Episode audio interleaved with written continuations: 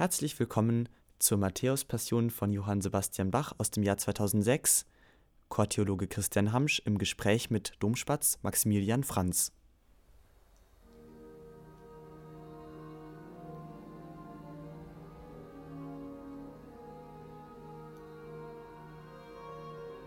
Mit der genialen Musik der Matthäus-Passion von Bach stehen wir nun im Schatten des Kreuzes und blicken empor zum Licht der Welt. Ja, nur eine Frage lässt uns im Licht los. Warum, warum hat das Gott für uns alles getan? Um deine Frage zu beantworten, sollten wir ganz vorne anfangen. Vorne? Wo vorne? Bei der Erschaffung der Welt. Denn schon hier zeigt sich, dass Gott seine Liebe uns schenken wollte. Dann gibt es auf die Frage, warum ist die Welt entstanden, eigentlich eine ganz einfache Antwort weil Gott uns liebt. Und er wollte, dass auch wir lieben können. Schau, kannst du dich an den Namen Gottes erinnern? Den Moses erfahren durfte. Genau.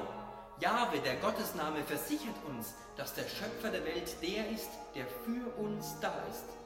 Also ich glaube, das haben viele Menschen noch gar nicht richtig begriffen.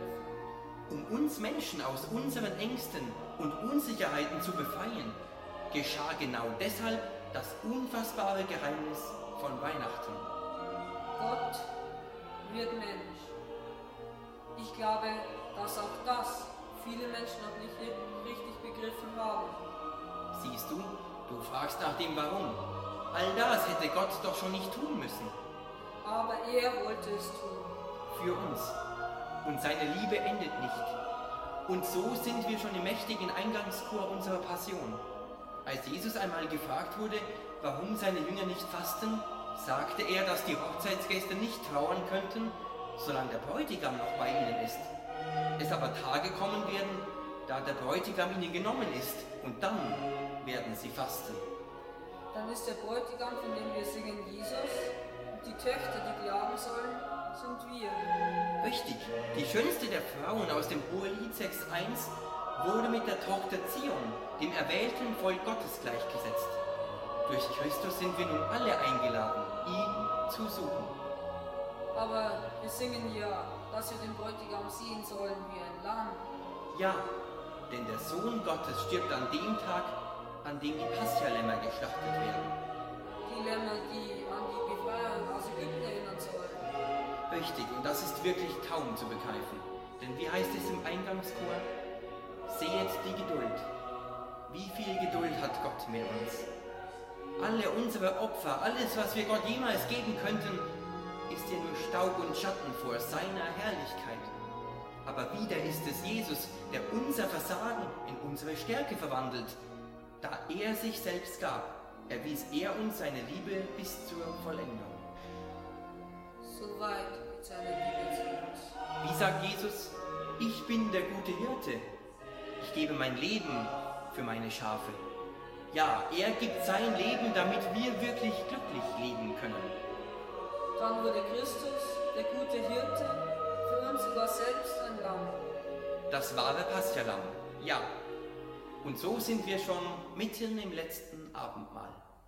Bei diesem Mahl Jesu mit seinen Jüngern nimmt er seine freiwillige Selbsthingabe vorweg. Wenn er uns zusagt, das ist mein Leib, der für euch hingegeben wird.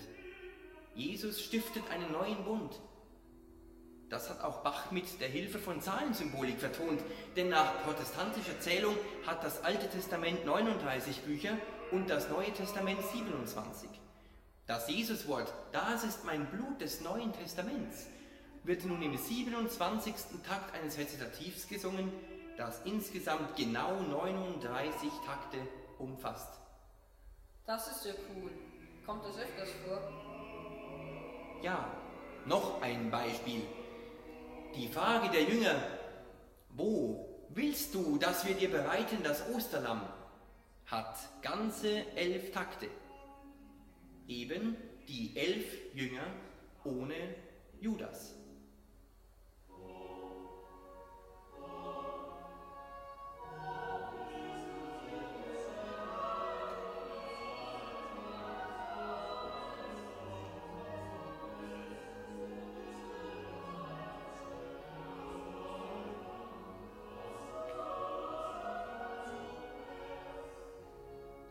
Nicht nur das letzte Abendmahl, sondern das gesamte Leben Jesu wird von Matthäus oft im Blick auf das Alte Testament gesehen. Und so erinnert Matthäus auf dem Weg zum Ölberg an ein Wort des Propheten Sacharja 13,7. Schlag den Hirten, dann werden die Schafe sich zerstreuen. Tatsächlich wurde Jesus von Petrus verleugnet und von den Jüngern bei seiner Kreuzigung allein gelassen. Dann wird erst bei der Auferstehung Gott wieder selbst seine Schafe zusammensammeln. Mit dem Choral Ich will hier bei dir stehen, übernehmen wir jetzt die Rolle der Jünger. Jetzt ist es an uns, zu Jesus zu stehen. Jesus sagt auf dem Ölberg zu seinen Jüngern auch, dass seine Seele betrübt ist. Betrübt bis in den Tod. Und wieder werden wir im Choral was ist die Ursache aller solcher Plagen? An deine erste Frage erinnert. Wir sind wieder beim Warum. Vielleicht, weil Gott uns beweist, dass seine Liebe sogar bis über den Tod geht. Wäre es nicht leichter, einfach das Leid abzuschaffen? Einfacher. Ja, vielleicht. Aber was ist dann? Leid entsteht oft aus Freiheit, die Gott uns und seiner Schöpfung geschenkt hat damit wir und die Welt keine Marionetten sein müssen. Durch dieses Geschenk aber liegt es in unserer Freiheit, dem Leid in unserer Welt keine Chance zu geben.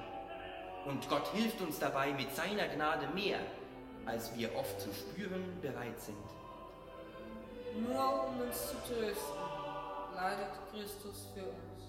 Und nicht vergessen, die Wurzel vieler Sünden ist unser falscher Stolz. Denn dadurch entstehen Neid, Eifersucht, Hass, Enttäuschung und Wut und zuletzt wieder Leid. Christus hat uns aber in seiner Passion einen großartigen Weg gezeigt. Der Sohn Gottes beugt sich zu uns nieder.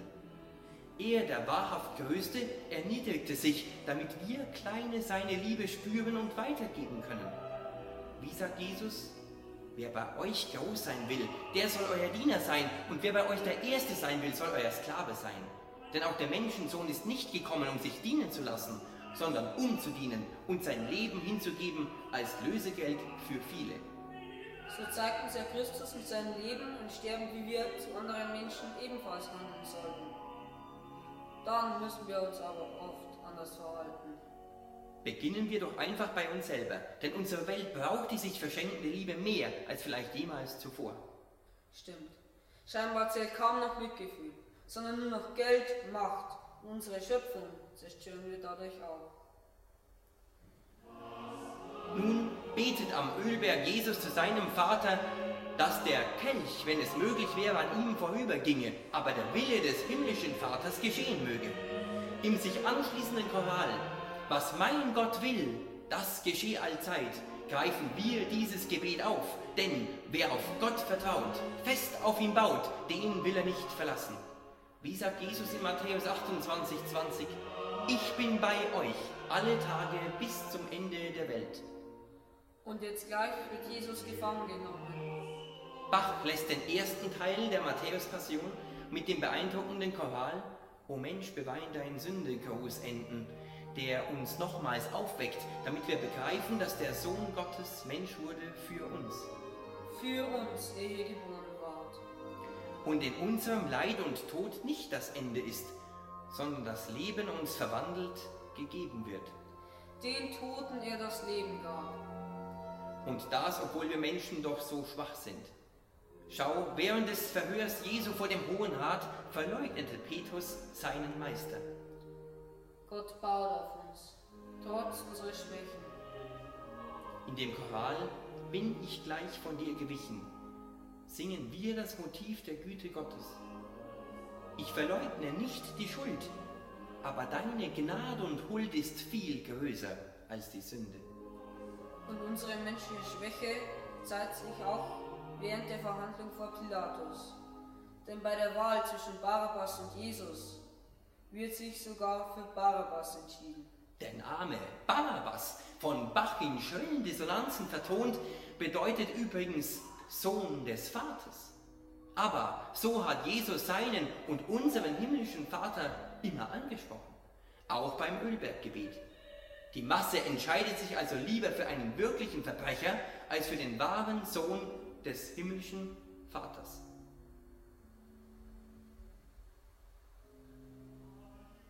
Kaum zu glauben, dass die Ankläger die Kreuzigung Jesu fordern.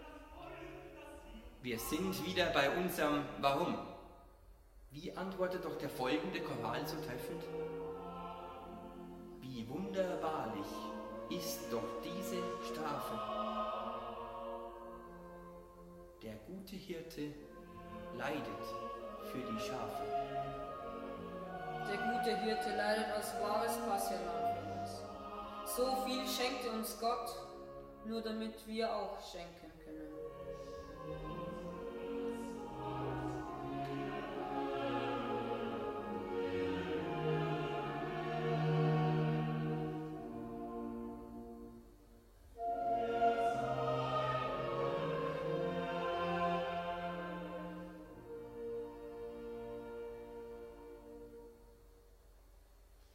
die Frage von Pilatus, was für ein Verbrechen denn Jesus begangen habe, bietet uns Bach ein Rezitativ, welches das Wirken Christi in Erinnerung ruft.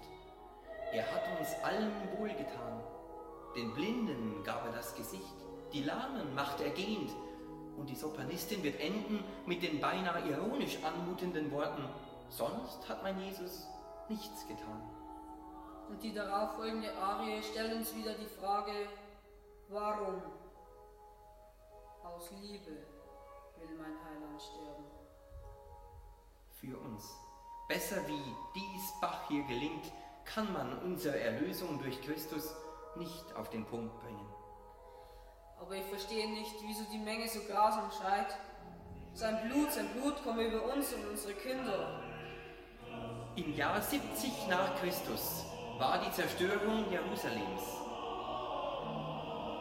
Matthäus, der sein Evangelium ungefähr zehn Jahre nach diesem dramatischen Ereignis schreibt, sieht darin wohl die Folge für die Ablehnung von Jesus Christus. Aber Bach sah auch etwas, das viel weiter reicht. Das Blut des Erlösers soll wie ein Segen über uns alle und unsere Kinder kommen. Auch die furchtbare Geißelung will ich mir nicht vorstellen. Pro nobis. Für uns. Immer wenn wir uns im Leid sehen müssen, wissen wir, dass Christus für uns gelitten hat. Schau die Dornenkrone an. Der König der Könige steht vor den Menschen verhöhnt. Nun tröstet er uns in unseren Verspottungen. So groß ist die göttliche Liebe. Größer als uns oft bewusst ist. Der uns vertraute Choral, O Haupt voll Blut und Wunden, schildert uns aber auch, wie groß unsere menschliche Grausamkeit sein kann. Er, der Liebe schenkte, wird mit Dornen beschenkt und bleibt dennoch der Erhabene. Damals haben die Menschen aber Gottes Liebe nicht verstanden. Sie haben ihn gegeißelt, sie haben ihn gekreuzigt. Wenn auch unser Herz durch verletzende Worte oder Taten durchbohrt wird, dann können wir durch die Nägel, mit denen Christus durchbohrt wurde, neue Hoffnung finden. Da eben nicht alles verloren ist. Und wir müssen vermeiden, anderen Nägel in ihre Seele zu schlagen, denn wie sagt Jesus? Was ihr anderen getan habt, habt ihr mir getan. Aber wie schwer uns Menschen es fällt, anderen Gutes und nicht Übles anzutun, zeigt ja auch der bedenkenswerte Satz im Rezitativ der Kreuzigungsszene. Der Schöpfer Himmels und der Erden soll Erd und Luft entzogen werden. Aber die Barmherzigkeit des Schöpfers ist zu unserem Glück bedingungslos. Seht, Jesus hat die Hand, uns zu fassen, ausgespannt. So besingt die folgende Arie das rettende Kreuz. Unsere Suche nach dem Warum und wohin in unserem Leben gelangt dort ans Ziel. Nur, wieso schreit Jesus am rettenden Kreuz, mein Gott, mein Gott, warum hast du mich verlassen? Jesus intoniert damit die ersten Worte des Psalms 22 und stirbt damit mit einem Gebetsruf auf seinen Lippen. Hier erscheint wiederum unser Warum. Denn dieser Psalm sieht im tiefsten Leid das sichere Vertrauen auf Gott. Das wohl letzte historische Wort Jesu ermahnt uns also, niemals in unserem Leben den Blick von Gott abzuwenden.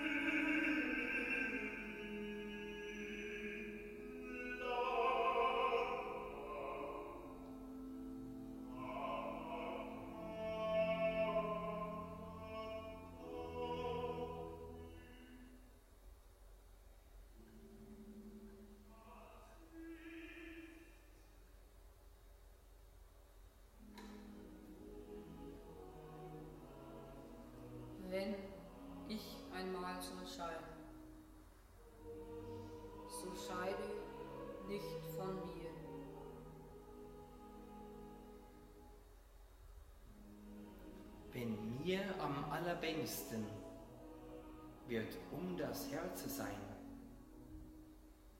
so reiß mich aus den Ängsten,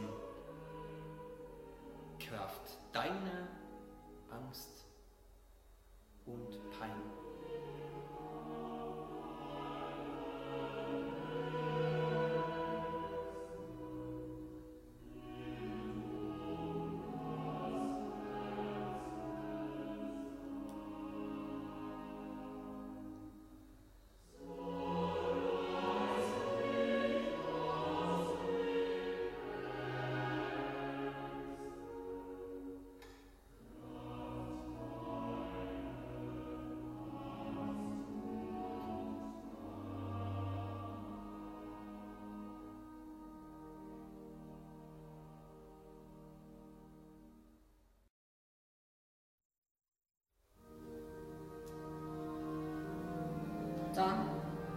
die Auferstehung uns endgültig zeigen, dass Gott uns rettet.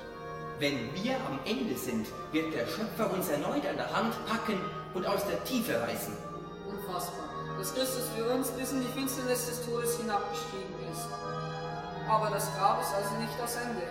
sondern über dem Grab geht schon die Sonne der Auferstehung auf.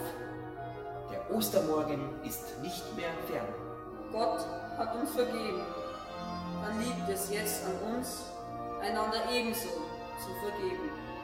Nun, im Singen und Hören der Matthäus-Passion von Bach stehen wir eben im Schatten des Kreuzes und blicken empor zu ihm, der die Auferstehung und das Leben ist. Ja, nur dass ich meine Frage, warum Gott das alles für uns getan hat, in ein Staunen verwandelt hat. In ein Staunen über seine grenzenlose Liebe.